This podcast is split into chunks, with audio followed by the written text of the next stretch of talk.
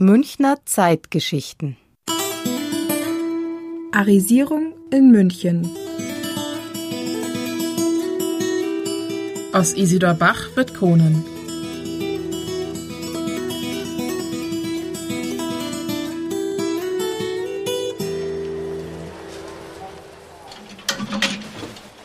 Hey, psst, Neue.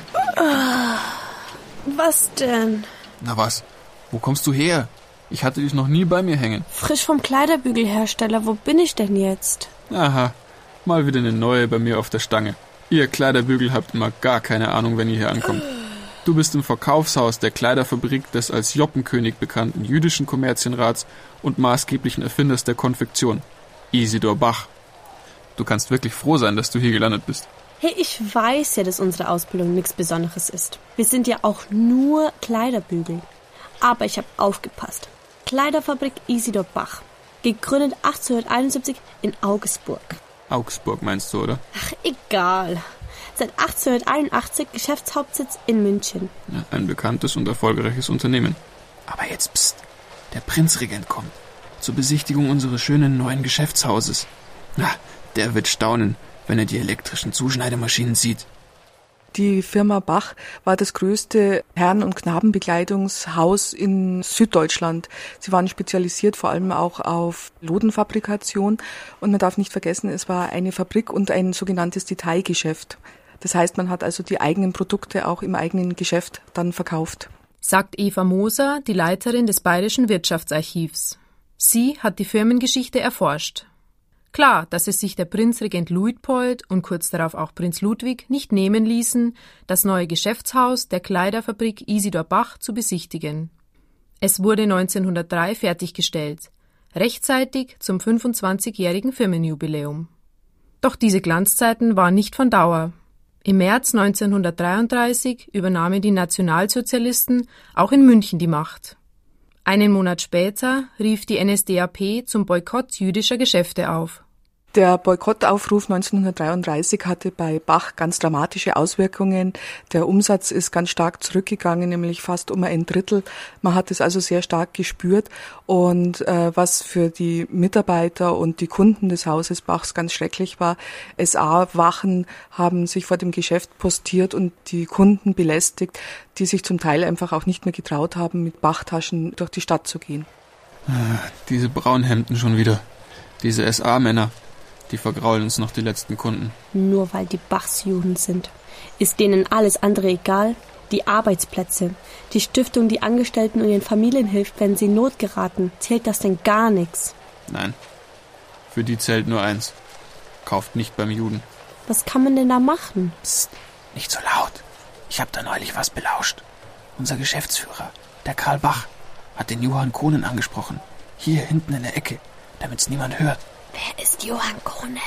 Unser Prokurist. Seit seiner Lehrzeit in der Firma. Und kein Jude. Ah ja? Bach will eine gesicherte Zukunft für sein Unternehmen und seine Angestellten, hat er gesagt. Frühzeitig haben sich die Bachs und die Gruppe um Johann Kohnen zusammengesetzt und gemeinsam überlegt, wie man dieses Thema angehen könnte.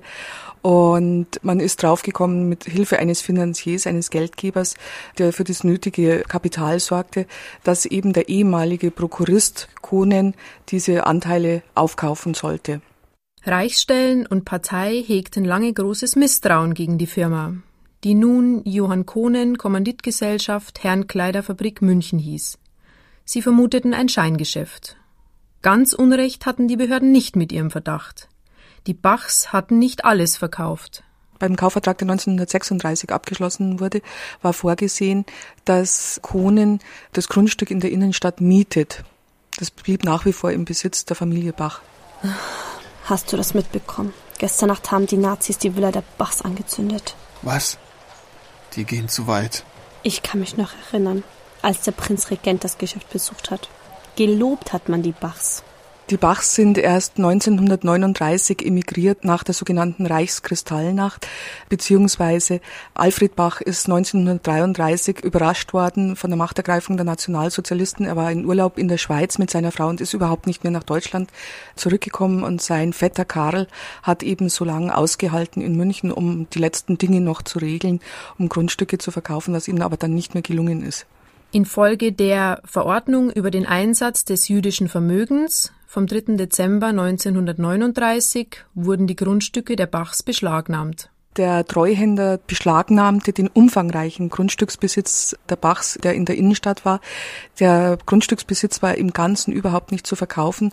Er wurde zerschlagen und auf den Markt gebracht. Und es war so, dass 39 auch das Firmengrundstück der Gruppe um Johann Kohnen angeboten wurde. Und man hat daraufhin in der Zeit eine schwere Investition getätigt und dieses Grundstück dann erst erworben. Hey Bügel, auch mal wieder bei mir. Lass uns das Kriegsende feiern. Jetzt wird alles anders. Freiheit, Aufschwung, neue Zeiten, neue Kollektion. Wer weiß, vielleicht sehen wir sogar die Bachs wieder. Das von Karls Schwester Lina Heimann hast du gehört? Bei der ersten Deportation Münchner Juden haben sie sie nach Litauen verschleppt und ermordet. Eine Schande ist das. Gut, dass das alles vorbei ist. Aber hast du schon gehört? Die Produktion läuft normal weiter und wir haben einen großen Auftrag. Die Lieferung von Kleidungsstücken war nach dem Ende des Zweiten Weltkriegs eine ganz wichtige Aufgabe, die Versorgung der Bevölkerung. Und Kohnen hat in der Tat den ersten Auftrag der Militärregierung bekommen. Und zwar sollten sie einreihige Mäntel fertigen. Das war so ziemlich der einfachste Mantel für ehemalige KZ-Insassen und ehemalige Zwangsarbeiter, um die also einigermaßen anständig auszurüsten. Die amerikanische Militärregierung fragte vor der Auftragsvergabe allerdings ganz genau nach. Johann Kohn musste den Nachweis führen, dass die Übergabe des Geschäfts 1936 vertraglich in ordentlichen Bahnen gelaufen ist. Und er hat das Glück gehabt, dass Peter Bach, der Sohn von Karl Bach, als amerikanischer Offizier nach München kam. Und die beiden haben also sehr schnell miteinander Kontakt aufgenommen und diesen Kontakt auch gut weitergepflegt. Vor zehn Jahren haben sie mich umlackiert und Kohlenstadtbach draufgeschrieben. Demnächst können sie den Lack wieder abkratzen. Wahrscheinlich heißt mir bald wieder Bach. Hm. Ich weiß nicht. Meinst du wirklich, dass die Bachs nochmal nach Deutschland zurückkommen?